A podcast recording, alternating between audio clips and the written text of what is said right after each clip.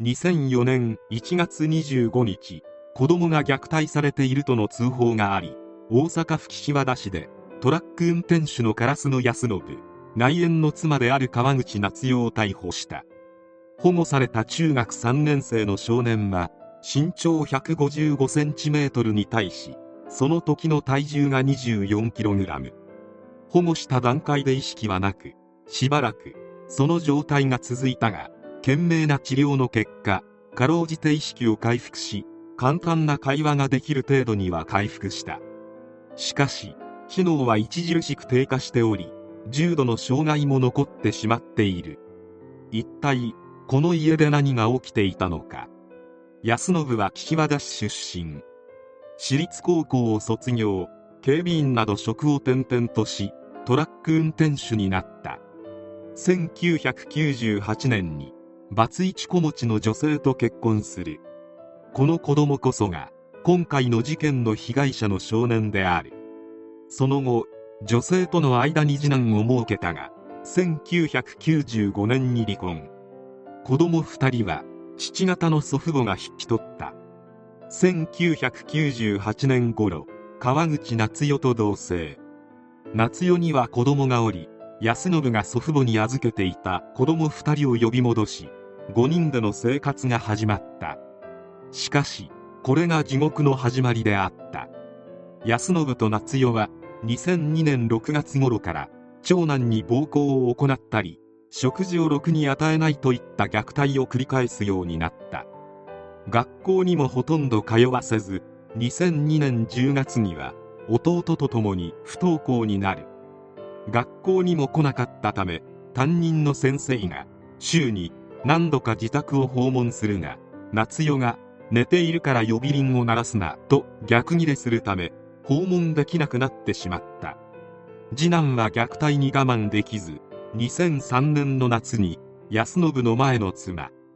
つまり次男の実母のもとに脱出。長男も一緒に脱出しようとしていたがこの時長男はすでに自分一人では歩けない状態にまで衰弱していたという。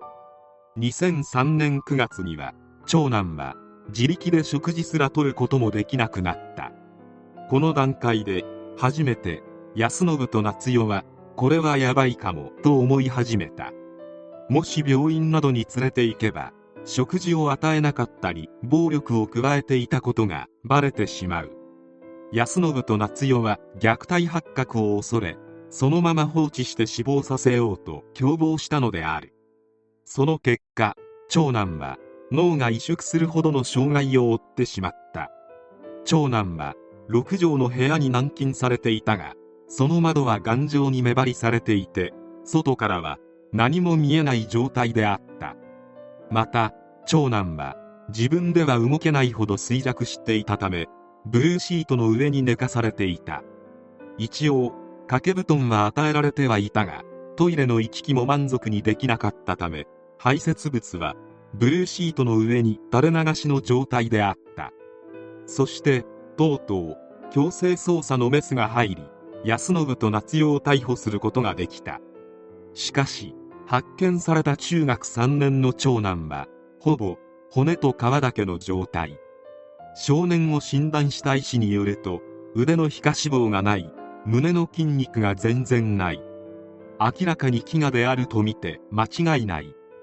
病気にかかっているならないことはないが虐待事例でここまでひどい状態を見るのは初めてとのことだった。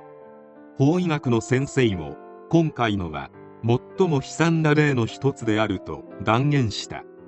逮捕後の安信と夏代の態度も到底反省しているなどとは言い難く食事を与えなかったことに対して長男が食べなかったといい夏代も長男が学校のいじめに悩んで家に引きこもるようになり食事を取らなくなったといずれも容疑を否認した。またこのまま行けば死ぬと思ったと感じつつも今更助けてもしゃあないと発言していたことも明らかになった。問題がここまでひどくなったのはこれだけ残酷な虐待をされた中学生の救いを求める声を周りの人々がまともに取り上げなかったことが大きい。中学の担任は逆ギレされて訪問しなくなったことは戦術したが通報を受けた児童相談所にしても安信や夏代の長男はいじめを受けて引きこもっているという嘘の言い訳を真に受けて一度も自宅を訪問しなかった。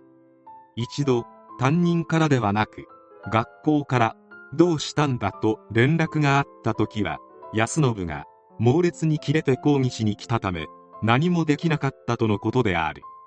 家族構成を知っていたコンビニの店員が弁当の数が人数分足りないことに気づいて尋ねると余計なこと聞くんじゃねえと安信が怒鳴り散らしたこともあったという。安信も夏代も我々の予想をはるかに上回るクズだったのだ。裁判にて安信は長男には償いきらないことをしたと謝罪する一方で暴行はしたがしつけのつもりだったと無罪を主張。夏代は何を聞いても覚えていないよ連呼加えて当時心神耗弱状態であったとのことで安信同様無罪を主張した。検察側はうめき苦しむ姿を見ても死が近いと感じただけで放置し亡き者にしようとした。他に例のない悲惨な結果を引き起こしたとして懲役15年を求刑。そして両者に下された判決は懲役14年。夏代の心神耗弱については心療内科に通院した経験はなく精神疾患は認められない。医師や警察官に長男が拒食症だと虚偽の説明をするなど事故の責任を認識していたと指摘した。長男は祖父母宅にいた時は普通に生活できておりパソコンクラブと美術部に所属。学年代表で社会科の教師になりたいと作文に書いていた。安信と夏代に引き取られてからなんで言うことを聞かないんやと毎日怒鳴られ続け虐待を受けた。逮捕直後に懐かなかった。生意気なので腹が立ったと証言していることからもともと他人の子であった長男はどこか気に食わないところがあったのだろう。逃げ出すことに成功した次男はあそこは地獄の館と証言しているように長男にとって家は地獄以外の何者でもなかったであろう。強制的に介入すること以外に長男を助ける方法はなかった。そのせいで長男は脳が移植するまでに衰弱し取り返しのつかない障害を負うことになってしまった。これだけのことをやっておいて安信と夏代は14年で出てくる。もうとっくに出所しているであろう。罪を憎んで人を憎まずとは言うが安信と夏代は憎まずにはいられない。二人ともブクブク太っている様子を見ると自分たちはたらふく食べていたのであろう。構成などよりももはや彼らの頭の中を分析しなぜこんなことをするのかという脳の構造を研究した方がいいような気もする。今何をしているのか知らないがいつか長男と同じような目にあって苦しんでもらいたいものである。